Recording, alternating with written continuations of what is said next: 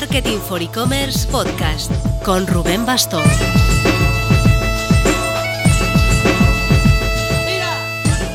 Hola marketer, esta semana después del eShow vuelvo a Barcelona, al Digital One to One que se celebra en las inmediaciones de Portaventura. Allí moderaré una mesa sobre marketplaces como palanca de internacionalización con directivos de PD Paola, Werner Europe, Industrias Tech y Tauros. Pero el podcast de esta semana vamos a afrontar otro drama. Las devoluciones, ese rompedor de planes de negocio. Se habla mucho de intentar cobrar por las devoluciones y poco de la mala experiencia que genera para el usuario.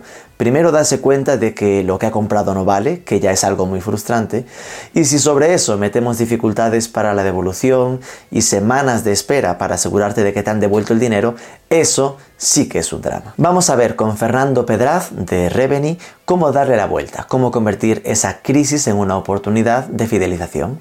Quédate porque da datos muy potentes, una prueba test A-B de cómo con su plataforma, si devuelves el dinero al momento, se duplican los que vuelven a comprar, compran más veces y compran más caro. Vamos con ello. Pero antes... Impresionante ha sido la acogida que ha tenido el curso de Google Analytics 4 que nos ha montado el super especialista de analítica Pablo Moratinos en la Marketing for E-Commerce Academy.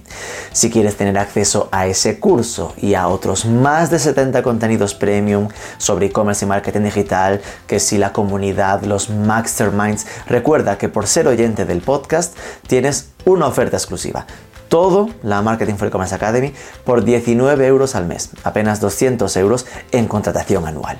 Sigue el enlace que te dejamos en las notas o usa el cupón podcast. Tienes toda la info en academy.marketing4ecommerce.net.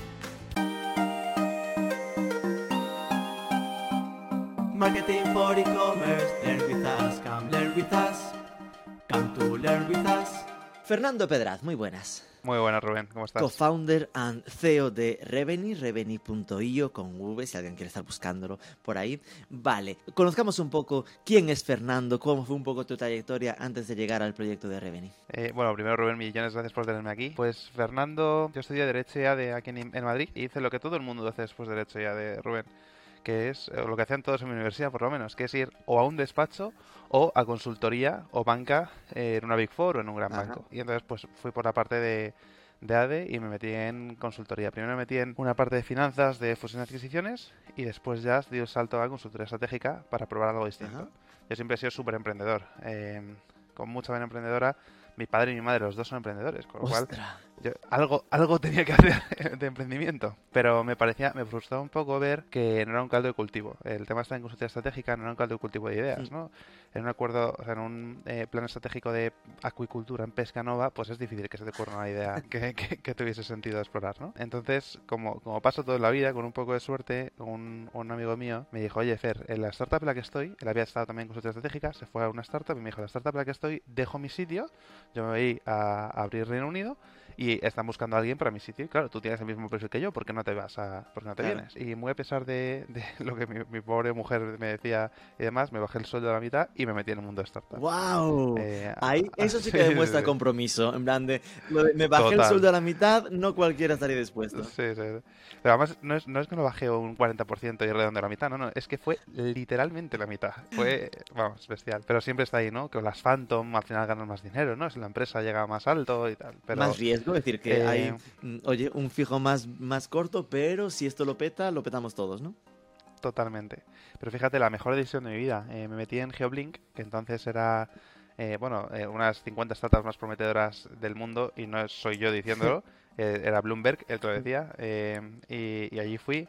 Verdad es que me encontré con un grupo de gente excepcional. O sea, desde el CEO hasta el becario, todos eran gente excepcional. Eh, y gente que además luego nuestros caminos se han entrelazado mucho. Estuve un año y un poco más de año y medio allí el- haciendo ventas, sobre todo en España. Y, y el que era mi jefe se fue a otra startup y me dijo, oye Fer, tenemos, está todo por montar aquí, acaba de levantar una ronda la startup, es un SaaS, eh, creo que te puede dar muy bien, vente. Y, y me fui, me fui allí a, a Pulpomatic, que es una startup, no si la Sí, sí, conoces, sí. eh, que fundó De gestión de Evaristo flotas. De gestión de flotas, justo, justo. Eh, y allí me fui a trabajar con el que era mi jefe, Pablo, y, eh, y con París. Y empecé eh, montando todo el equipo de ventas eh, y, y haciendo crecer la empresa o sea, con el objetivo de hacer crecer la empresa en, en MRR, eh, principalmente en España, pero también en Latinoamérica, porque a pesar de ser una startup fundada por españoles, Sí, mucha presencia en México, La estaba en to- toda la presencia en México prácticamente. Y acabé siendo el country manager de España, eh, momento en el cual eh, tuve la oportunidad de ir a Globo. Un amigo mío me dijo, mira, están buscando a alguien como tú, como pasa toda la vida, ¿no? Por suerte, eh, están buscando a alguien como tú, ven, ¿no? Y, y yo tenía la opción ahí de irme a Salesforce o a Globo. Y de nuevo, para el mal de mi mujer, la pobre que la ha llevado por el camino de amargura, eh, me dice, mira, está en la mitad de la ley Riders. En Globo vas a cobrar la mitad que en Salesforce. Eh, ¿qué, qué, qué? qué? O sea, yo estaba en los procesos, ¿no? En los dos procesos y yo decía, joder, es que me entusiasma el proceso de Globo, estoy entusiasmado.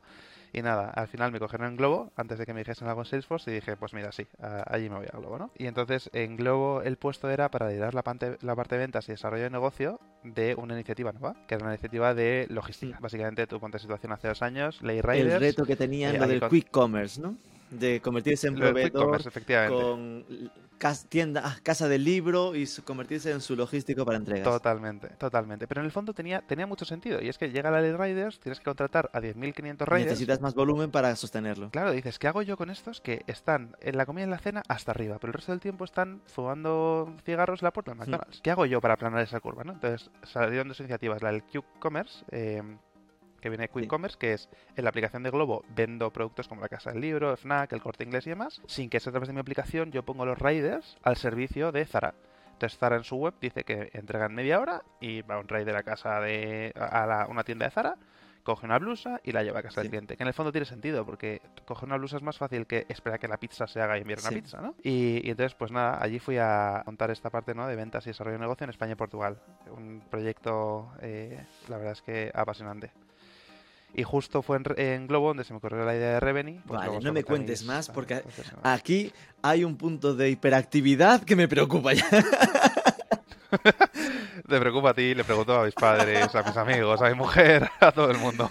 Primera pregunta, ¿qué hicieron tus padres? Cuando decías que tus padres también eran emprendedores, ¿qué negocios emprendieron ellos? Ambas dos, dos negocios muy, muy, muy diferentes, pero ambos de emprendedores. Al final parece que un emprendedor es uno que monta una startup, pero no necesariamente ¿no? es Uno eso. que se monta Eh, una panadería es emprendedor.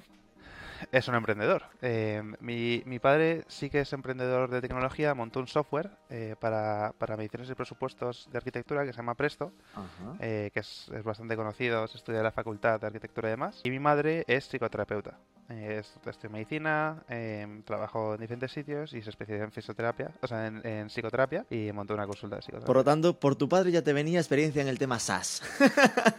Bueno, o sea, bueno, en ese momento era todo on-premises, no sé, no había nada en la Ya, nube, ya, era un disquete cuando él empezó, pero sí, sí, acabó, luego ya obviamente esto de la nube y, y- y vamos, es que desde pequeño, yo, yo he sido el típico que compraba Blackberries que veía que podía, las arreglaba y las vendía, eh, he, estado con negocios de sudaderas, cosas así, Vale. es que soy muy... Ese salto, es decir, estudiar derecho, empezar en consultoría estratégica y de repente saltar a ventas no es tan natural. Es decir, ahí, ¿cómo fue esto? Yo pensaba que no lo era, fíjate. Pensaba que no era tan natural, pero ya sabes, en los últimos años, los últimos 30 años te diría, ha habido una, una evolución del concepto de qué es un ventas, ¿no? ¿Qué es un comercial?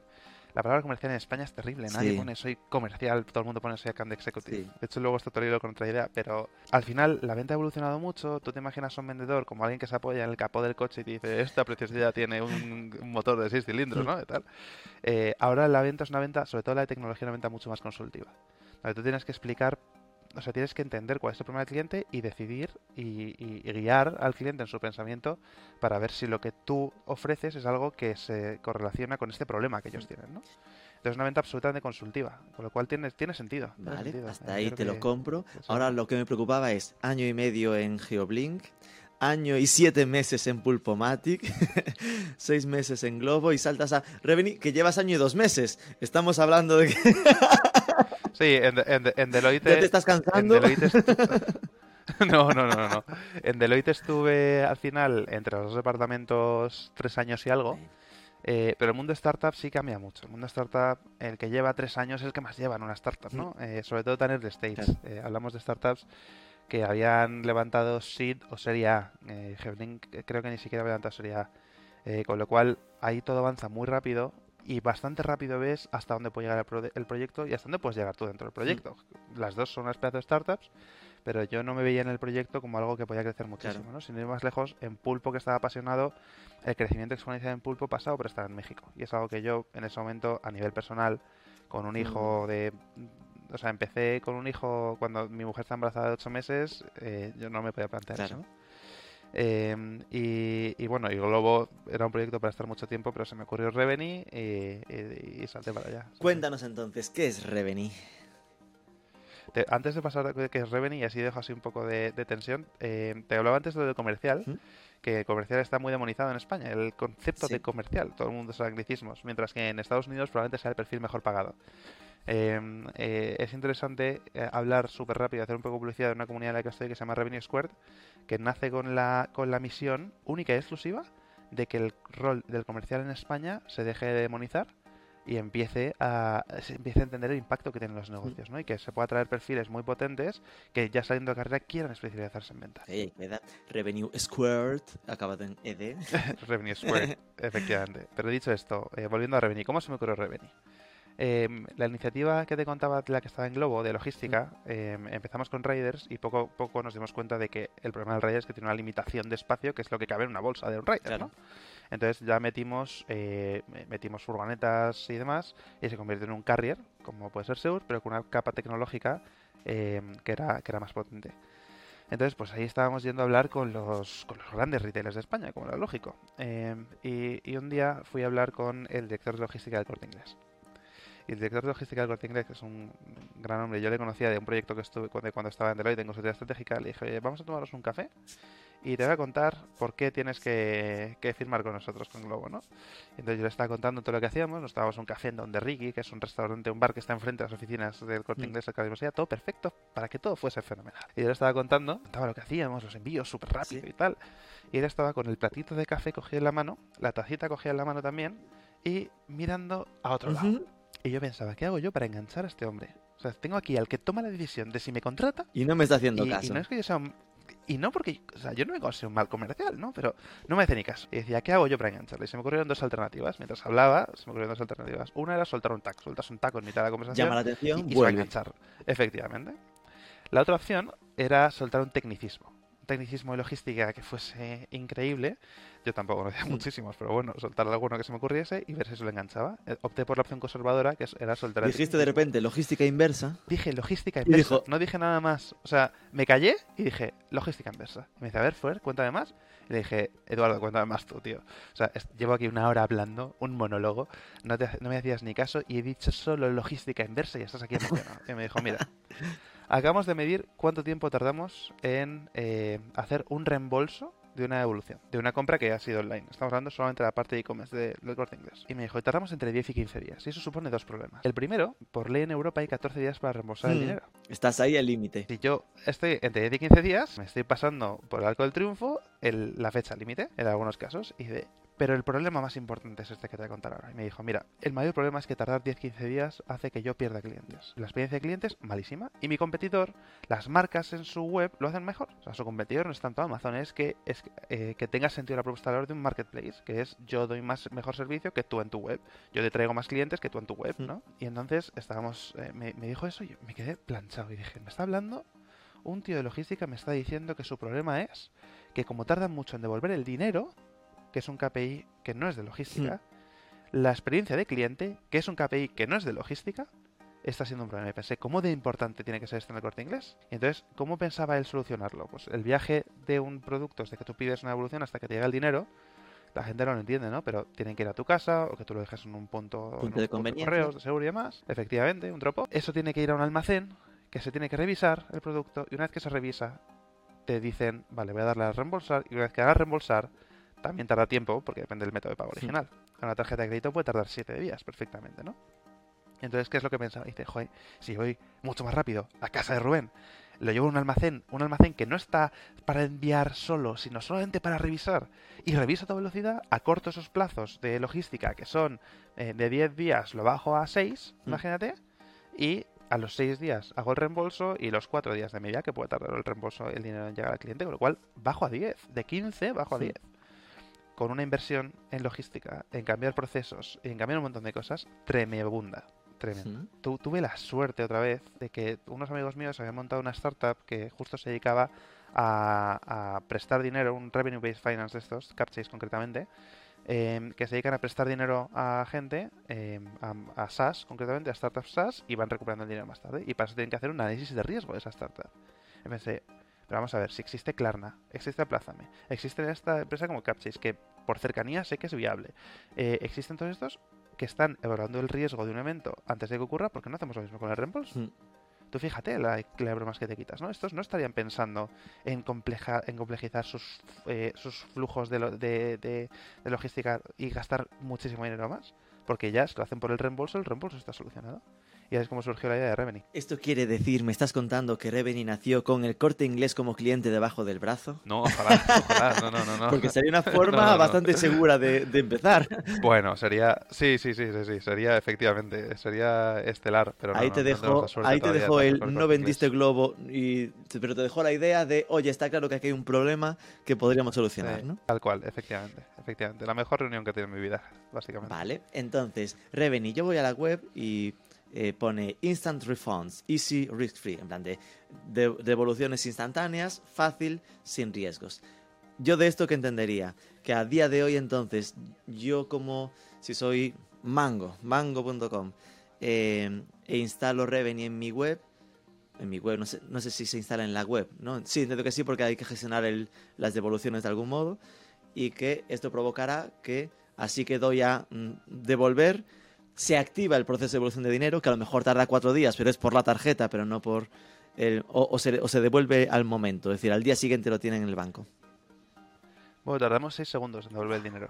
Pero, pero eso significa Sí. que yo lo veo en mi banco o, o significa que tú lo pagas, pero puede tardar varios. No, no, no, que tú tardas 6 segundos en tener tu dinero contante y sonante en tu cuenta bancaria. Vale, entonces garantiza que al momento que la persona hace la devolución instantáneamente, por utilizar la palabra de la web, ¿no? Ya cobra, por lo tanto, cero problemas, cero dramas con que siente que la marca confía en él. Y el riesgo no cae en mango, por decirlo un ejemplo, sino que se lo, lo asume, decir, se lo come, lo asume eh, Reveni porque ha- hará sus procesos de evaluación de riesgos, digamos, ¿no? Efectivamente, justo. Justo, eh, lo has clavado. O sea, nosotros lo que hacemos es que eh, eh, se inicia un proceso de evolución que se puede iniciar a través de una plataforma nuestra que hemos desarrollado para que las marcas más pequeñitas, Mango no, ¿no? pero Pompey, ir más lejos, tenga un portal de evoluciones donde el cliente sea autónomo para eh, hacer toda la evolución. Ese portal de evoluciones está integrado también con la logística inversa, de manera que literalmente la marca no tiene nada, nada que hacer. Y al final del proceso el cliente, igual que eliges muchas veces los métodos de logística, cómo quieres que te recojan el producto en tu casa o dejarlo todo en un punto de conveniencia, eliges cómo quieres tener tu dinero. Nosotros ofrecemos tres opciones, que es el reembolso instantáneo, reembolso normal de toda la vida, pues no elegir un reembolso instantáneo si no quieres, y el crédito en tienda. Eh, también, damos crédito en tienda. Manera que el cliente puede elegir si quiere recibir su dinero en crédito en la marca. Tres opciones. Reembolso Em, instantáneo es la de cobrar en 6 segundos. La de reembolso normal 6 segundos. es la de cuando llegue el paquete te le doy el botón. Eso, eso no dependería, no Cuando pasaría por paquete. vosotros, entiendo, ¿no? No, no de manera súper relevante. Sí que tiene, por cómo es el proceso, eh, algunas facilidades que nosotros damos para que eso ocurra de manera más ágil y que no se pierda en el limbo, pero efectivamente eh, eh, no es parte del, no reembolsamos nosotros Puedo presuponer que de esas tres opciones que dais mm, se repartan 90% devuélvemelo ya, 9,5% de cupón en tienda y 0,5% de clics por error en el devolución habitual, ¿no?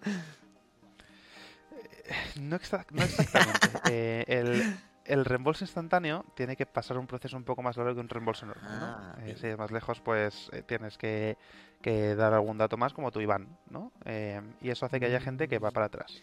Pero eso Nosotros al el final no debería case- dar tanto para atrás porque el IBAN lo pones para poder pagarle, ¿no? Efectivamente, efectivamente. Hemos descubierto que en España la gente podría dar, a- si, si hace falta, el DNI de su madre para recibir el dinero. Eh, pero ¿qué pasa? Eh, aún así eso baja un poco ¿no? la, la opción. Nosotros No. en el business case decíamos, ¿cuánto, ¿cuánta es la opción de Klarna? Decíamos, ¿un mercado medio o un 15%? Decíamos, bueno, pues vamos a pensar que esto, como es para que te paguen dinero, es el doble, un 30%. Y nos sorprendimos y llevamos una media de un 65-70% de reembolsos instantáneos. Eh, con lo cual no es el 90, pero sí el 70. Luego te diría que el resto es reembolso en el método de pago original normal de toda la vida, eh, entre 10 y 15 días. Eh, tarda- será un del, del 30% restante un 20% y la tarjeta de regalo un 10. La tarjeta de regalos, el crédito entiendes que se puede, se puede eh, promocionar, incentivar con diferentes cosas, como por ejemplo, si tengo costes de devolución, no te los cobro si pides una, un- el crédito Claro. en tienda. Entonces, depende de cómo incentive la marca, pues la opción es mayor o menor. Vale, eh, aquí lo que estaba dudando era, claro, para ti es positivo, ¿no? Porque estás como validando que la gente quiere usarlo. Para mí es obvio, es decir, lo doy tan por hecho que ante la posibilidad de, de, que tenga que esperar a que la gente eh, recojan el paquete, llegue al sitio, validen y después me paguen, eh, lo normal es que escojan la devolución instantánea. El freno entonces ahí está en que le pedís algún dato más, que igual a la gente le chirría porque como ha pagado con tarjeta se pregunta por qué me pide el, el número de cuenta, ¿no? Eh, ahí está el freno, Sí, básicamente. o sea, sí, ¿por qué, por qué chirría? Puede ser por diferentes cosas, por mm, absolutamente vagancia, ¿no? Que la gente pues sea, sea vaga. Claro, porque hay eh, que o buscar el número de cuenta, que es algo que no tienes a mano. de- La justo. tarjeta, aún la Ef- tarjeta la tienes en la, en la cartera, pero el número de cuenta tienes que entrar en la aplicación del móvil o Total. así. Sí, lo que pasa es que como el mobile ya está ya es tan tan utilizado y tienes la app del banco en el móvil y Entras, demás, copias el número y pegas, se- tampoco se- es tanto. Sí, sí, no se cae tanta gente en realidad. Son 70%, es una barbaridad, es una barbaridad, estamos muy sorprendidos. Porque entiendo que la opción de que se sincronice ya con el, lo tokenizado de por dónde ha pagado y entonces le- se le devuelva a través de la tarjeta sería más complicado. ¿no? ¿Se puede hacer? Se puede hacer, pero no va a ser instantáneo, porque depende del Claro, método claro, porque al final lo que pasaría por lo de la Claro. tarjeta, ¿no? Es decir, no estarías esperando el proceso de devolución del paquete, pero igualmente tardaría lo que tarde la tarjeta en devolvértelo. Efectivamente. Que hay alternativas que estamos explorando y que yo creo que pondremos en marcha en unos cuantos meses, pero efectivamente, eh, al final la cuenta bancaria es lo más seguro para el cliente, lo más seguro para la marca y eh, lo más seguro para nosotros. Eh, tienes pues acuse de recibo de la transferencia con el, con el método que utilizas, de manera que nosotros podemos saber si efectivamente ese dinero ha llegado o no. Em, para un cliente les da más miedo la cuenta bancaria y no sé por qué, porque para un cliente es mucho más seguro dar tu cuenta bancaria que tu número de Yo tarjeta. hay- entiendo un miedo, y es un miedo muy, muy reptiliano, podríamos decir, ¿eh? Pero mi mujer, por ejemplo, le da vértigo porque se piensa que ¿para qué quieren la tarjeta? El número de cuenta, ¿no? En plan de si ya tienen la tarjeta, están siempre con este rollo de me van a robar en mi cuenta. Es como en mi cuenta personal, ¿no? Yo- Sí, sí, sí, Es sí, lo sí. único que lo explico Pero yo sí, sí. también. Sí, pero es que tiene sentido. O sea, es que al final nosotros no vamos a luchar contra la psicología humana de por qué les da más miedo o no les da más miedo. Lo que intentamos es eh, explicar qué beneficios tiene. No, no. ¿Qué pasa? Que esto, no- como no es para pagar y es para recibir dinero, Sin duda. la gente está dispuesta a asumir un Ya poco me más de parece riesgo, ¿no? interesante, en plan, queda claramente validado que si le das la opción, ¿no? En plan de instalado Revenue, claramente la gente va a, a usarlo, porque es un- una ventaja clara para ellos. Supongo que entonces el, el- estoy viendo como la fricción, me imagino si soy Pompeyo, Mango, ¿no? O, o el corte inglés, ¿dónde esté la fricción? Te veo, te veo venir. ¿Puede ser que se imaginen que sea tan bueno que entonces provoque más devoluciones? Te veo venir, Te la efectivamente. dejo votando. Y no sé cuál de... No sé cuál... Bueno, voy a responder súper rápido. Tienen ese miedo y no, no suben las devoluciones. Pero Siguiente pregunta. Entonces, empezando por el final, efectivamente, efectivamente, empezando por el final, no, no las sube. Y además es una cosa que hemos, que hemos estado viendo mucho, ¿no? Nuestros clientes, además, tenemos un mix de todo. Clientes que cobran por las devoluciones, clientes que no cobran por las devoluciones, clientes que cobran por la segunda devolución, pero no por la primera, clientes que cobran por el cambio y por la devolución. Hemos visto Mm. todo el mix, ¿no? Eh, y no sube las devoluciones. Y, y te voy a explicar por qué. Al final, cuando tú ves las razones de por qué alguien eh, devuelve un producto, voy a empezar primero por qué no son las devoluciones y segundo por qué no deberían tener este miedo. Em, cuando tú quieres devolver un producto, tú no dices, uy, tengo reembolso instantáneo, me gusta, pero lo Ya. devuelvo. Es que, es que en el fondo lo piensas y dices, es que no tiene sentido. La ¿no? gente de por sí Eh, no quiere devolver. Si devuelve es porque no es- le es- sirve. Claro, claro, es un mal momento. O, o siempre está la, la- la alternativa de me- el bracketing, que se llama técnicamente, que es me he comprado tres productos de la misma, o sea, mismo producto, tres tallas, y me quedo. ¿Cómo le la llamaba talla eso? Que me 93, interesa ese nombre. ¿no? Bracketing. Bracketing. El bracketing, sí, efectivamente. Y eso no, y podrías decir, bueno, pero es que con el bracketing eh, en Alemania llevan con este problema años y la solución que están teniendo para resolverlo no es otra que hablar del medio ambiente porque por ley no pueden cobrar eh, las devoluciones, ¿lo El bracketing ocurre y efectivamente es una faena. ¿Cómo se escribe Ahora, bracketing? yo- Porque yo- bracketing aquí me parece entre paréntesis.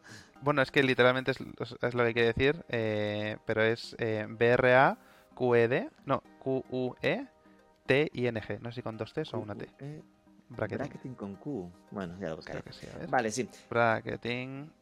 Eh, no, con CK, perdóname, creo que es. Entiendo que es lo de entre paréntesis por aquello de Sí. se pillan la anterior, la del medio y la del final y se quedan con la del medio porque es la que Mm. les servía más, ¿no? Como Sí. siempre.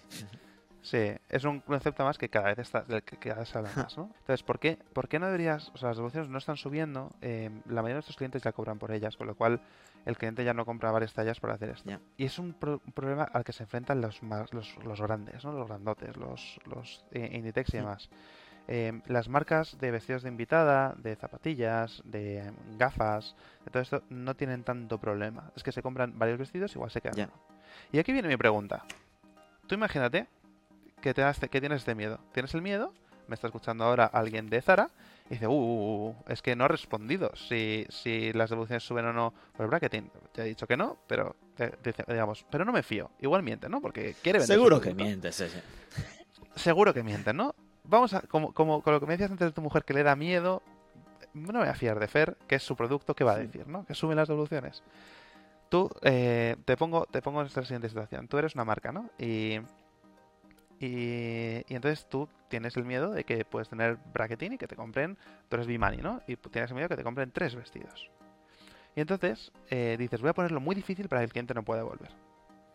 Y luego está una competencia de Bimani, me invento, eh, Panambi, Mm. y Panambi dice, yo eh, no lo voy a poner tan complicado, no lo he tenido ningún, nunca el problema, no lo voy a poner tan complicado. Entonces, ¿qué es lo que hace la clienta? La clienta lo que hace es que, eh, y este es un dato que es real, es que ya más la mitad de la gente, el 62%, 63% de la gente mira la política de cambio y evolución antes de comprar. La segunda razón, la tercera razón, eh, más común de abandono de carrito, es eh, que no le gusta la política de cambio de evoluciones. Con lo cual, ¿qué pasa? Que a lo que se enfrentaría Bimani o a lo que se enfrentaría mm, Zara, si esto es un miedo que tiene y lo pone todo muy complejo y muy complicado, es que no le van a comprar. Va a perder esa primera compra. De manera que, claro, cuando lo, pi- lo piensas y dices, oye, yo quiero fomentar las devoluciones, no, una cosa es que no fomentes las devoluciones, puedes poner un coste, el 90% de los clientes tienen un coste, pero claro, tú tienes que pensar que aquí hay un tema que es el, tu, cos- tu ratio de conversión que tienes que mejorar y que además tiene un CAC que no para de subir y tienes una forma relativamente fácil de enganchar a tu cliente con una política de cambios y soluciones eh, adecuada, no gratuita, sino adecuada. Pero luego también tienes que pensar que es que una buena política de cambios y evoluciones te fideliza al cliente. Y esa es nuestra propuesta de valor. Hemos estado hablando del producto, hemos estado hablando de cómo surge la idea, pero la razón de ser de Revenue no es que el corte inglés tuviese un problema. La razón de ser de Revenue es que eh, hasta, hasta ahora los e-commerce están viendo las devoluciones como un- una fuente de costes exclusivamente. Solo es un coste la devolución. Tú preguntabas hace 10 años a alguien que tuviese una, un e-commerce y le preguntabas, ¿qué tal es tener un e-commerce? Y te decía, bueno, es la leche. Lo que pasa es que el coste de la logística, no hablan de la devolución, el coste de la logística y de repente llegó Amazon, hizo que el coste de logística se convirtiera en una palanca de marketing enviando el día siguiente, con lo cual entre Amazon al día siguiente y el mismo producto en una web en 7 días ibas a Amazon y vendía más Amazon, se subieron las marcas al carro del envío al día siguiente, ya nadie te comenta el coste de Sí. logística, ya se ha asumido, luego llegó el problema de cómo se paga, ¿no? Y más medios de pago, más eh, buy pay later, de pago a plazos y demás, y ahora llegan los problemas de devoluciones. Y tienes dos opciones, la primera es simplemente mm, ser preventivo y voy a poner un coste gordo y tal, si se lo hace yo también, eh, y voy a ponerlo muy complejo. Y luego está la segunda opción que a mí más me gusta y porque creo, y, las marcas lo están viendo, la segunda opción es voy a fidelizar al, cliente en el momento, en el momento de la evolución. El 35% de las quejas de un, de, de un e-commerce en su customer service es ¿dónde está mi dinero? Hmm. ¿Dónde está mi pasta? Soy un acrónimo que es Where is my refund? WISMR, que habla solamente de la cantidad de tickets que hay. Es que es tan grande que le pones un nombre a esa De cantidad de tickets. todos que es el esos que 35%. ya han devuelto el producto, pero están revisando día a día de Sí. su cuenta y aún no les ha llegado la pasta y se van quejando de cuándo me devuelves y cuándo me devuelves, ¿no? Claro, y, y- y entonces dices, pues es que es un momento perfecto para brillar sobre tu competencia y decir, yo en la devolución, que es un momento donde pierdo clientes, porque es un momento, no de trauma, ¿no? No te pones a, no te metes en la cama a llorar Sí, porque tienes sí. que devolver, pero es un momento de desengancho total con la marca total, yo te voy a fidelizar. Sí. E Igual que tú compraste el producto por primera vez conmigo sin ver cómo era la tela, sin ver cómo te quedaba y me pagaste antes, yo lo que haces es devolverte el dinero antes sin ver cómo está tu producto. Duda, eh, ha- hablábamos de, de lo de asumir el riesgo. ¿Esto qué significa? Es decir, ¿vosotros hacéis algún tipo de scoring? ¿Podéis llegar a decirle que no a algún cliente? Sí, justo. Más que decirle que no a un cliente y le decimos, oye, tú no eres elegible, lo que lo hacemos es como pasa con el Buy Now Pay Later, como pasa con Klarna, que es que el botón de reembolso instantáneo no aparece. Mm. Aparece un botón de reembolso normal. Eh, con lo cual, si en alguna de nuestras marcas has comprado y vas a devolver y no te aparece el reembolso instantáneo, Es por eso, que ya, ya tengo el scoring fin mach- machacado. Efectivamente. Pero vamos, sí, hacemos un modelo de riesgos, eh, técnicamente underwriting model, ¿no? Donde eh, evaluamos en tiempo real al cliente y vemos si es elegible o no para un reembolso instantáneo. Al final, nuestro modelo nos da un score y en base a ese score decidimos, eh, vamos a ir jugando, ¿no? Y decimos, pues hoy por encima del 90%, del 90, sobre diciendo, eh, hoy por encima del 53. Y vamos ahí iterando. Porque ahí vuestro riesgo entiendo de- que está en que si, vale, tú, tú pagas me pagas inmediatamente y yo en vez, en la- hago la mítica, en la, la mítica, el mítico miedo que casi nunca se cumple, de en la caja de evolución lo que pongo es una caja de piedras. Entonces cu- cuando se llega al almacén entiendo que el cliente no te pagaría a ti ese dinero porque yo he devuelto en la caja de piedras, pero a mí ya me has pagado, así que me lo, yo me quedo la pasta, ¿no? O tú entrarías a Eh, reclamarme sí, después. o sea, yo, yo entraría a vale. reclamarte. pero toda esa gestión la haces tú y no mango por seguir con él. Depende, efectivamente, depende de mí y, y yo a Mango le devuelvo el dinero. Nosotros cómo hacemos, cómo funcionamos es que todos los reembolsos instantáneos a cuenta bancaria los pagamos nosotros. Exacto. Vamos reembolsando durante un plazo de tiempo y al cabo de ese tiempo decimos, oye Mango, hemos reembolsado tanto dinero que hubieses reembolsado tú, más mi comisión es tanto. Y en cada factura, si hay algún algo que hay que devolver, pues lo devolvemos. Y devolvemos el valor de compra Claro. porque es luego lo que va a reclamar al cliente. Yo eh, devuelvo lo que luego yo voy a reclamar al cliente.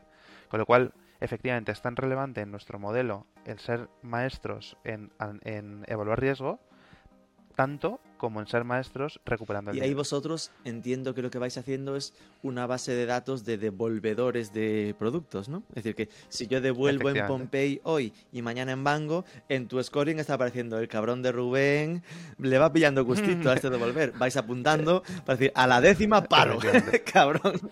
Sí. No, no, literal. O sea, nosotros lo que hacemos, eh, pero no lo hacemos a nivel Rubén. Ya, ¿no? claro. Nosotros hacemos a nivel también eh, dato de información.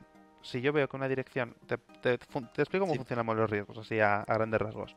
Y a grandes rasgos porque tampoco soy yo aquí un data scientist, por lo cual no te lo puedo decir con muchísimo detalle. Pero el modelo de riesgos, cómo funciona es, nosotros metemos en una coctelera tres tipos de fuentes de información. El primer tipo de fuente de información son datos de terceros que compramos. Datos de si la dirección de IP de la compra es igual que la dirección de IP de la, de la eh, devolución. Datos del, eh, del iPhone, ¿no? Esto tiene una huella y yo lo, lo compro. Datos de buros de crédito. dat- un montón de datos que puedes comprar y que metemos en nuestra base de datos. Luego, el segundo tipo de datos que tenemos son datos eh, históricos, tanto que generamos nosotros como de algunas de nuestras marcas que nos dejan acceso a sus datos históricos. Y el tercero son datos de cómo la persona interactúa con nuestra plataforma. Te pongo un ejemplo muy básico. No sé si te pasa que, bueno, seguro que tienes un montón de programas que utilizas en tu día a día y tienes que rellenar cientos campos de información y rellenas los campos de información dándole al tabulador. No vas con el Sí. ratón, vas dándole al tabulador. Eso sí, si vas de repente a hacer a tramitar algo en la seguridad social, no le das al tabulador ni en broma porque no sabes a dónde de la página te has saltado. Sí. Con lo cual vas con el ratón, ¿no? Eso quiere decir que los programas que utilizas con mucha frecuencia los dominas y vas con el tabulador, los que no, vas con el ratón. Hmm. Imagínate que yo veo que es la primera vez que entras en mi plataforma. Yo no conozco a Rubén. No tengo ningún dato de Rubén. Entras en mi plataforma. Si yo veo que tú esto, mi plataforma la, estás actuando con ella como si hubiese hecho 100 veces, digo, oye, que igual Rubén no es Rubén. ¿Sabes? Y es otra persona que sí que la ha usado Es otras decir, una veces, ¿no? pista podría Eh, ser si usa el tabulador. Sí, sí, sí. Y se puede llegar, o sea, nosotros no, porque somos jóvenes todavía, ¿no? Pero hay empresas Buy Now Pay Later que utilizan hasta el signo del zodiaco. eh, para, como, como, no, no es algo que te va a decir que sí o no, pero, pero afectan el, De- en el Los de piscis no, ¿sabes? Estos ya se sabe. Sí, pero claro, yo te decía, qué estupidez. Y luego piensas y dices, ¿es tan estúpido? O sea, llegando a un, a un nivel de psicología humana ultra profundo, dices, oye, el que nace en enero versus el que nace en diciembre es un año Mm. Más capaz que el que nace en diciembre. Tú tienes hijos, Sí, sí, ¿no? Y sí. Hablábamos antes. Y Cuando dices, son ¿cómo- niños se no nota mucho porque al final en una clase están juntando Claro. a uno nacido en marzo, a uno nacido en octubre y son seis meses que en esas edades se nota muchísimo. Tal cual. Y dices, jo, es tan raro. De hecho está estudiado en marzo. que a nivel canteras de fútbol suelen llegar a, a primera división futbolistas de, de- de enero a junio mucho más que de, de julio a diciembre porque en categorías inferiores siempre son los más altos, por lo tanto se les va premiando más y tienen como el ego más subido, por lo tanto le ayuda también a mejorar. Efectivamente, es muy sencillo. Eh, tú llegas a, a tercero primaria y estás en matemáticas. Y tú tienes un- año casi, o ocho meses más de madurez mental que otro Sí. niño. Claro, ese niño es bueno en matemáticas, saca 10 y va toda su vida sacando 10 porque, porque claro, es que es el niño que saca 10, su identidad es que saca 10. Salvo que seas de diciembre Ese niño- como yo y saques 10 igual. Efectivamente, porque siempre hay casos, yo soy del 31 de octubre y sacaba 10 también. Pero, pero sí que es cierto que dices, oye, pues igual sí tiene correlación, ¿no? Entonces llevándolo al extremo donde dices, ¿eso me cambia algo? Pues mira, con que te cambie un 0,001% ya cambia, ¿sabes? Ya mejora. Vale, vale. Entonces sí, nosotros hacemos este modelo de riesgos, como te decía, que o sea, metemos todos estos datos en una coctelera. Esa coctelera es un grafo, que se llama técnicamente.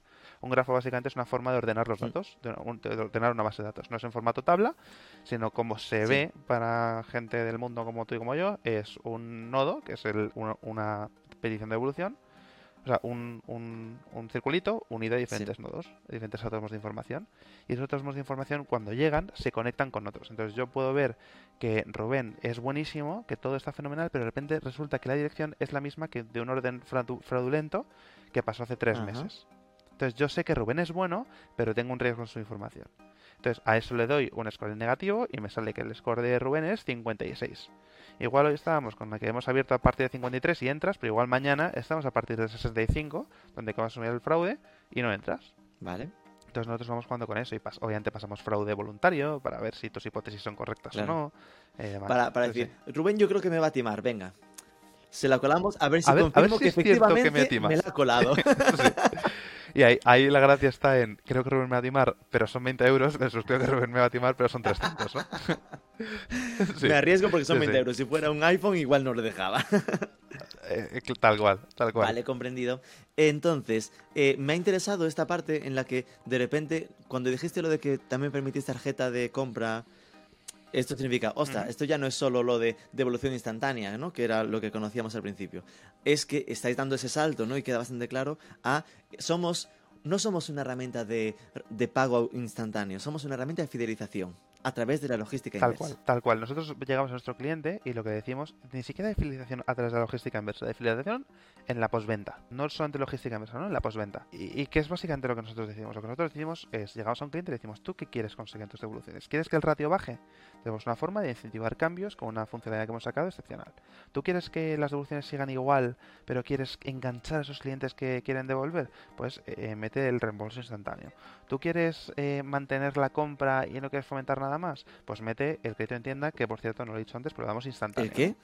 Entonces, el crédito Ah, en vale. tienda, Instantáneo también. este crédito en tienda, no lo damos al cabo de 10 días cuando el almacén ha dicho que está bien el producto, lo damos hoy. Y Rubén se lo puede gastar hoy. Vale. De manera que tú te gastas en tienda los 100 euros del reembolso, pero te puedes quedar dos productos. Tienes una compra y el producto de antes, y ahí también hay un Y al día siguiente devolver también ese. Sí. Pero ya el O sea, hay, formas de. Justo, hay formas de evitar arbi- arbitraje y cosas del estilo que lógicamente tenemos. Vale, eh, claro, al final, eh, al decir postventa es un punto atrevido porque te metes en más fregados. Si os lo tomáis en serio, esto significaría que en postventa podríais estar como productos to be, ¿no? Que igual ni existen, pero para mí postventa es el onboarding, ¿no? El cómo ayudar a que una persona sepa usar su, su producto. O hacer encuestas de, de evaluación de producto. Es decir, un eh, Trusted Shops es mm, fidelización postventa, por ejemplo, ¿no? Totalmente, totalmente. Por eso nosotros hablamos mucho de postventa en el momento de la devolución, que es lo que nosotros atacamos. la más, parte ¿no? fuerte. no postventa en el momento de no devolución, que es lo de Trusted Shop que dices, ¿no? Ah, Tú no le vas a preguntar a un cliente que está devolviendo qué, qué tal es su producto. Claro, claro. No, sí, normal. No, por- a eso me refería, ¿no? Que si, si te quedas solo con el postventa, pues decir, oye, pues entonces hazme cosas como esta. No, no. Sí. Nos especializamos en postventa centrado en la parte de devolución, ¿no? Vale, estoy cotillando por vuestros clientes, ya me dijiste Pompey. A Pompey, claro, yo lo primero que pensé es, lo, deta- lo, des- lo destacarán. No lo destacan. Me fui a su sección de cambios y devoluciones. No, Supongo que porque en el hay fondo de sigue estando ese punto miedo de tampoco es algo que quiera destacar que mejoro la experiencia, sino que cuando les toque vivir la experiencia, en el fondo vaya fluida y, la experiencia sea positiva, ¿no? Hay de todo. Hay algunos que sí que lo, lo fomentan mucho y dicen, ya tenemos reembolsos instantáneos con Revenue. Algunos, por ejemplo, que lo están poniendo en el frontal. Eh, hay de todo, ¿no? Y ahí depende un poco de varios factores. El primero es que tú te estás peleando como un animal, como, em- como Revenue, ¿no? Para que metan el, pu- publiquen el enlace cuanto antes. Y eso significa, si además tienen que cambiar su política de evolución, es lo que dices, mira, tú no cambias nada, pon el enlace y ya está. Eh, y es un tema de time to market y, y de que, pues, no es el caso de Pompey, ¿no? Pero podría ser que Pompey dice, mira, Fer, yo publico el portal y ya está, no quiero cambiar nada. En Mascaró, por ejemplo, hemos cambiado entera, le hemos hecho una consultoría de la política de cambios y evoluciones y le hemos ayudado a explicarlo Mm. mejor. Eh, entonces, sí, sí, sí, depende mucho de- del Veo cliente. que hay varios e-commerce e-commerce bastante referentes, ¿no? Está Singularu, Pretty Ballerina, digo, Pretty Ballerinas, La Agam, está bastante centrado en, en pure players, por lo que veo, ¿no? De lo que están aquí destacados. Esto es porque os habéis buscado vosotros o porque os entienden mejor. Es decir, que entender los otros aún les cuesta un poco más pillarlo. Los hemos buscado nosotros, nos entienden mejor y tienen más dinero. Ah. Eh, son las tres, ¿no? Al final, nos eh, los hemos buscado nosotros porque al principio cuando empiezas como marca y no tienes ningún cliente, tienes alguna llegada a ellos por H por B, ¿no? Es más fácil llegar a ellos que llegar a el corte inglés. Lo segundo es que lo entienden mejor porque están obsesionados por darle valor a su página web. Además son marcas, todas estas que has comentado, que buscan tribus de clientes, buscan que su cliente esté súper fidelizado. Porque al final... Saben, entienden que su foco tiene que estar en la recurrencia. Al final esto es recurrencia, lifetime value, ¿no? Y el mercado va para allá. O sea, tú, el e-commerce ya no va a capturar masivamente un montón de clientes, va a, capturar y fidelizar a los que tienes como un animal. Está bien planteada la web porque tenéis aquí tres datos que son bastante chulos, ¿no? En plan, algunos les hemos comentado, en plan, no quieren gift cards, en plan, no quieren eh, tarjetas de regalo, 72. el 72% prefieren tener el modelo instantáneo, en plan, estadísticamente, y son ese 65-70 que al final decíamos que, que pedirán la devolución instantánea.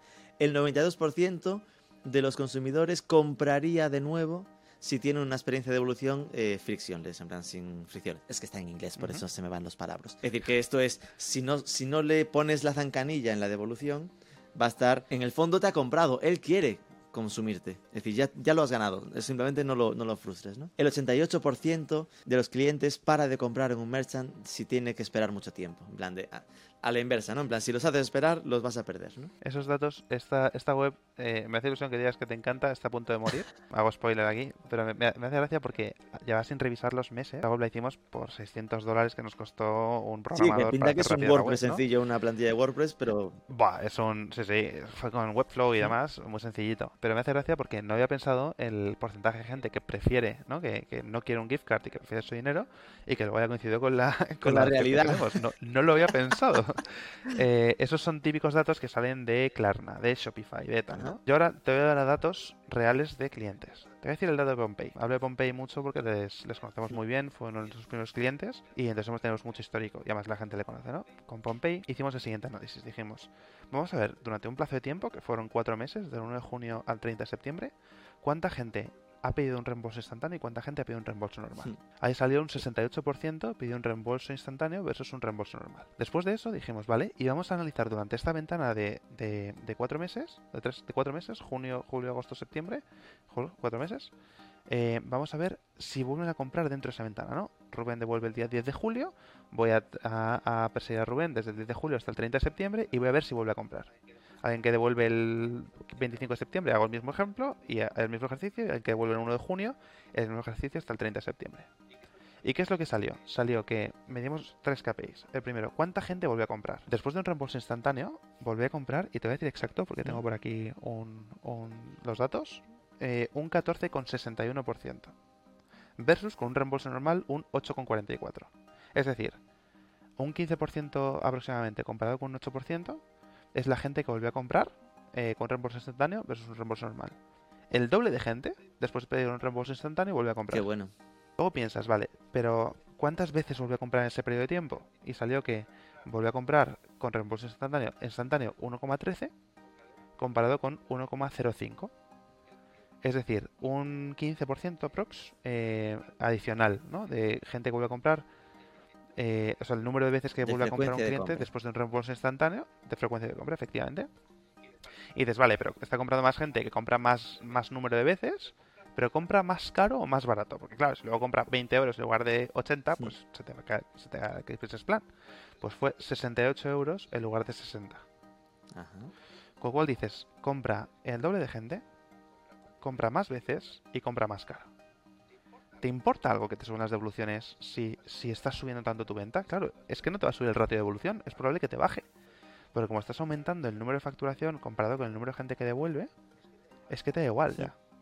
Y luego, eh, no solamente es eso, sino que medimos si efectivamente devolvía más la gente que había un reembolso instantáneo o no. Básicamente lo que hacemos es eh, dividimos el, el, total de gente que ha pedido una o sea, el total de devoluciones, de transacciones, por el total de gente que ha pedido una devolución. Entonces tú dices, me sube el ratio de devoluciones si la gente que ha pedido un reembolso instantáneo ha devuelto más número de veces que la gente que ha pedido un reembolso normal. Pues además salía un poquitín más bajo, pero era despreciable, un 0,2% más bajo. Con lo cual no, no sube las devoluciones y está, efectivamente se comprueba con números que estás fidelizando al cliente. Qué bueno estos datos, ¿eh? Qué guay. Es decir, que tal cual, Sí, al final es, mm, recompran más, recompran más veces y recompran más caro. Es decir, solo con esto. Tal cual, pero y en el fondo es comprensible, Sí. en plan, recompro más caro porque no tengo tanto miedo a comprar, porque sé que me cuidan bien si tengo un problema. Cu- cuanto más conozco la, la- las marcas, menos necesidad de devoluciones. En plan, el trabajar en, en la recurrencia también es Claro. trabajar en, en una persona que ya sabe cuál es su talla, ¿sabes? En plan, que no hay estos problemas. Además que se engancha con la marca, ¿no? Ya no sientes que seas coste talla, te enganchas con la marca, tienes un afecto a la marca y no quieres fastidiar a la marca. Hmm. Entonces evitas hacer conductas que sabes que no son pro marca, Claro. ¿no? Con Zara te da igual porque al final piensas en un gigante, pero con Pompey, pues si vas a comprar de dos y dices, pues mira, si tienes un reembolso instantáneo, te puedes volver a comprar la segunda, la otra talla y te va a llegar mañana, ¿sabes? ¿Y esto cuánto cuesta? Es la pregunta del millón. Eh, nosotros cobramos una comisión por cada reembolso instantáneo que hacemos. Nosotros llegamos hasta el 5% por cada uno de los reembolsos instantáneos. Vale, esto es, no hay un precio fijo. Es decir, yo podría instalar Revenue sin coste y desde que esté instalado, entonces es un, un- un variable sobre las devoluciones. Tal cual. Nosotros lo que decimos es, yo te cobrar por las partes las que asumo riesgo. Que es en la parte del reembolso instantáneo, del gift card y demás. Y es la parte donde yo te estoy aportando valor. Con lo cual yo no te cobro sin reembolsos instantáneos. Si los hay, te cobro por esos reembolsos Y instantáneos. es un- hasta un 5% del valor de la compra, ¿no? Quitando los impuestos. Del valor reembolsado, te diría. Del valor reembolsado. ¿no? Al final, yo te imagínate que tengo 5 euros de coste de devolución, tú devuelves 100 euros, te va a reembolsar 95. Yo me estoy exponiendo por 95 euros, con lo cual yo te cobro el porcentaje por los 95 Vale. euros. Comprendido. Y claro, esto al meterse un tema eh, de que tú devuelves la pasta, la adelantas, tú la haces en un momento, pero seguramente Pompey eh, le acumulas las compras del mes y te pagas. no quiero entrar en dramas, ¿no? Que tarden en pagar. Y entiendo que tanto por esto, que es al final sois un, un financiador de las operaciones de, de vuestros clientes, eh, entiendo que esto necesita una inversión inicial. No sé si esto lo... eh, la pregunta es, ¿habéis necesitado, estáis en proceso de, de temas de inversión? ¿Vais a pulmón o cómo va esto? Nosotros hemos, digamos, tenemos un año de vida, un año y un mes, creo, más, sí, un año y un mes, desde que fuimos al notario. Al final, menos de un año desde que lanzamos el producto. Eh, nosotros hemos levantado, eh, levantamos en febrero de 2022 un poco menos de un millón de euros y en agosto levantamos otros 3 millones de euros. Eh, de momento estamos financiando las operaciones con eso, Vale. eh, pero no descartamos en un futuro tener que levantar deuda o algo así para poder financiar más cantidad. Deuda, Dicho que lo esto, dice así porque es un formato diferente de inversión, ¿no? Es decir, es con los bancos que... Hemos levantado equity hasta ahora de Venture, eh, Venture Capital eh, y deuda pues lo puedes levantar desde fondos de lo que llaman Venture Debt, que es eh, fondos de deuda que tienen un poco más de Es riesgo. una especie de línea de crédito bancos, en el o- fondo. sí. Sí, justo, justo. Y Em, al final, dime. No, lo que, que esto, claro, lo siguiente, el siguiente paso es, empezaste en España. Claro, yo lo veo tan, ¿cómo decirlo? Tan lógico que un proceso, un proyecto así funcione, que mi miedo estaría más en el que aparezcan competidores y el crecimiento internacional para evitar que esto pase, ¿no? No sé en qué fase estáis en esto. Nosotros llevamos haciendo reembolsos eh, en toda Europa desde que empezamos. Em, sí, o sea, tenemos, además tenemos clientes de fuera, los clientes en Italia, en Portugal y demás. Hemos abierto oficina en Londres em, y, y tenemos clientes pues al final por toda Europa y hacemos reembolsos por toda Europa. Vale. Siendo obviamente una startup todavía donde nuestro tamaño no es que tengamos 500 marcas en Europa, pero sí. Porque, ¿qué tamaño tenéis ahora mismo? Si hubiera que pensar en un volumen de facturación o así, no sé cuánto se puede... Pues eh, te lo digo un poco de cabeza, que, que por motivos personales llevo una semana un poco desenganchado, como sabes. Eh, pero creo que hemos proce- procesado en devoluciones por nuestro portal en torno a 3 millones y algo de euros. eh, y, y tenemos en torno a 40 o 50 marcas ya. Vale. Esto significaría que de 3 millones serían como 150.000 euros para vosotros. Si, si se cumpliese el 5% en todas, Más o sí. menos. Pensando por lo alto. Así que según sea menos. Efectivamente. Por lo tanto, doy por hecho de que estáis en fase de inversión. Esto aún no es rentable. No, al final. No, no, no, claro, no es rentable. No es rentable. Podríamos serlo, pero tampoco buscamos una rentabilidad. Es un modelo que yo creo que puede escalar muy, muy bien, muy fácil. Una cosa muy importante es que nosotros tenemos nuestro portal de devoluciones, pero no tiene por qué usar la marca en nuestro portal de devoluciones para poder poner revenue. ¿Qué quiero decir? Al final hay tres tipos de e-commerce en el mundo. eh, y más en moda, ¿no? Están los pequeñitos que usan Shopify, por ejemplo, y Mail y Excel para todo.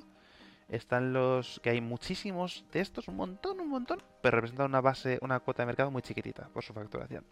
Luego están el, el segundo tipo de, de marcas, o de merchant, que son las que tienen Shopify también, o Presta, o Magento y demás, em, o Commerce Cloud, digamos, eh, un CMS de los que se venden para poder montar un e-commerce, y están tienen además conectados un portal de evoluciones como el de Return Go. Tienen Gorgias, tienen Clavillo, tienen un montón de cosas que pivotan en torno al CMS o incluso el CMS pivota en torno a un ERP como puede ser Odoo o puede ser Business Central Sí. y tal.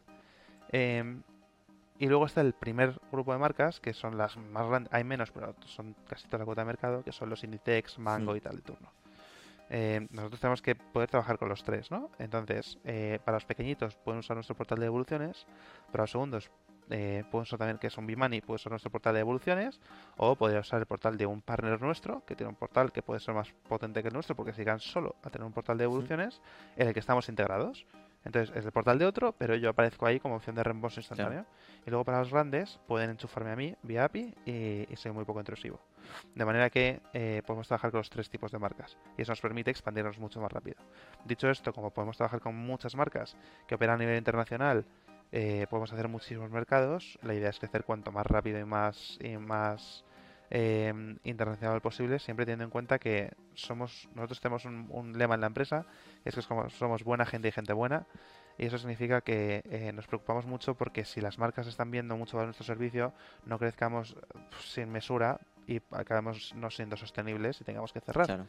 Entonces, a pesar de que siempre está ese juego, sí que es cierto que miramos mucho más los pasos que damos para garantizar un nivel de servicio a nuestros clientes que dure en el tiempo. Mm. Sería absurdo crecer mm, o sea, utilizando todo lo invertido a toda velocidad y tal. Igual no puedes probar, no puedes tener otra ronda y demás. Y dejas a tus clientes, a tus marcas sin este servicio. Pero última, una...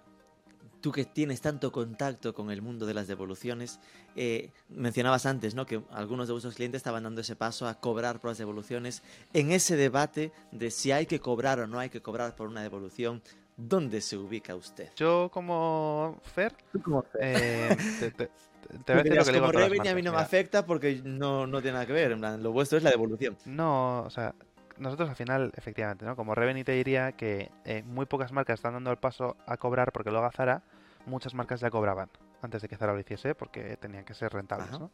Eh, entonces lo de Zara no está acelerando el proceso de que las marcas cobren las pequeñas o las medianas porque ya tenían su propia política.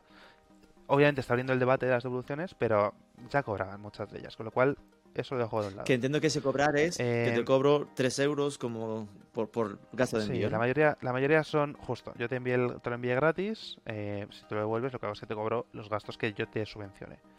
Es la mayoría es así, ¿no? Hay otros que dicen, pues te cobro dos euros, algo testimonial para poder bajar el, el, el precio. O sea, para bajar el ratio. Qué bien visto esto que comentabas, ¿eh? lo de como te di el gasto de envío gratis en el cuando te lo envié.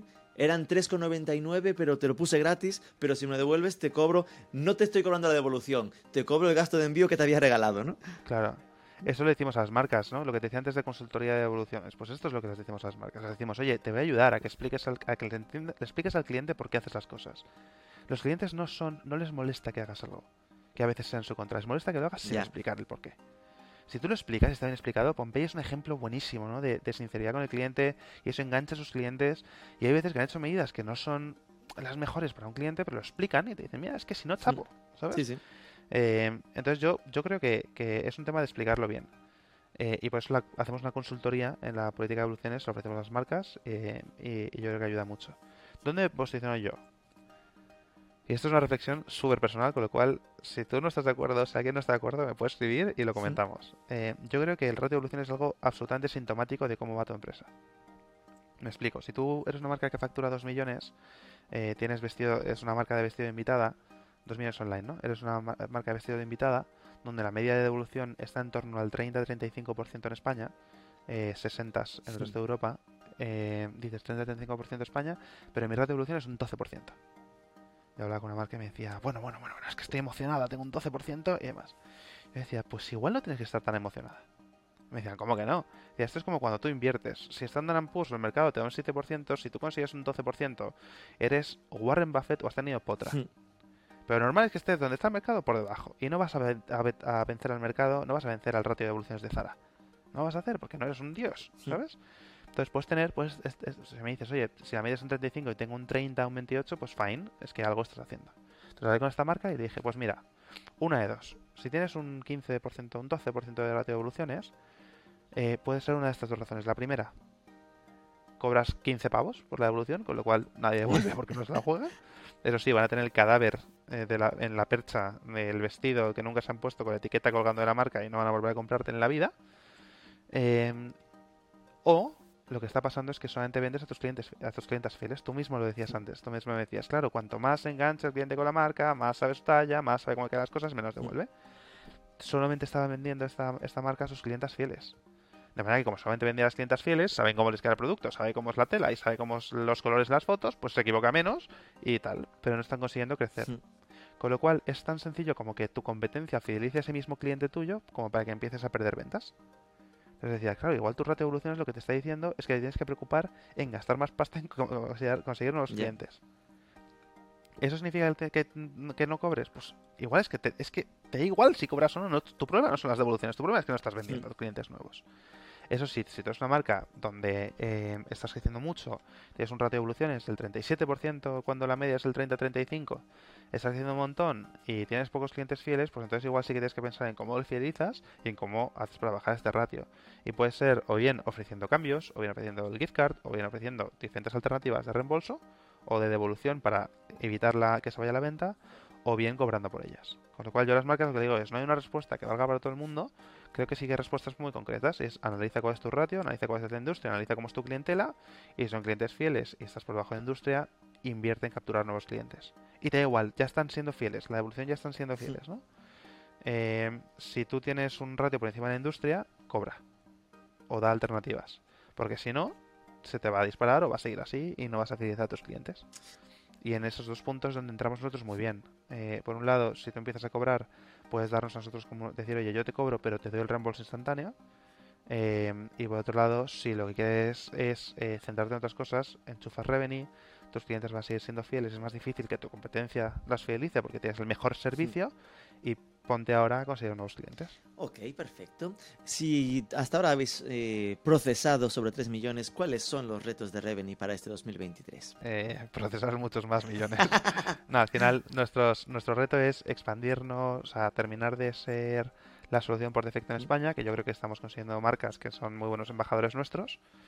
Em, y, terminar de, pues yo creo que para mí no sería muy bueno sería que en España creciésemos muchísimo y que Reino Unido esté a final de año como está España hoy, ¿no? con 50, 60 marcas eh, y bueno, 40, 50 marcas mejor dicho eh, y, creciendo mucho.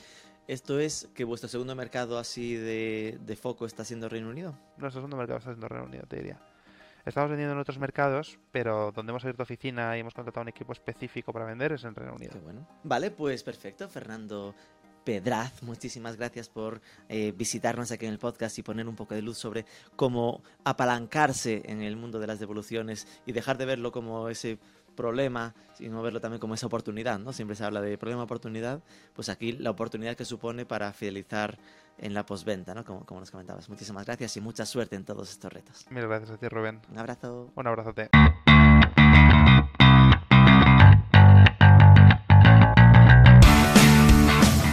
La verdad es que desde que supe de su existencia a mediados del año pasado, Reveni es de esos proyectos que ves como imprescindible a tener en cuenta para completar un servicio top para cliente. Y por los datos que nos ha contado, pinta que están creciendo muy bien y muy rápido. Aquí lo dejamos. Recuerda que tienes los mejores artículos sobre el sector online en marketingforecommerce.net si te interesa LATAM, tenemos otro podcast donde cada jueves Martín Chávez nos abre una ventana al ecosistema digital en México y Latinoamérica. No te olvides de darnos algo de amor, un like, un comentario, compártelo, sobre todo suscríbete al podcast y nos escuchamos el próximo lunes.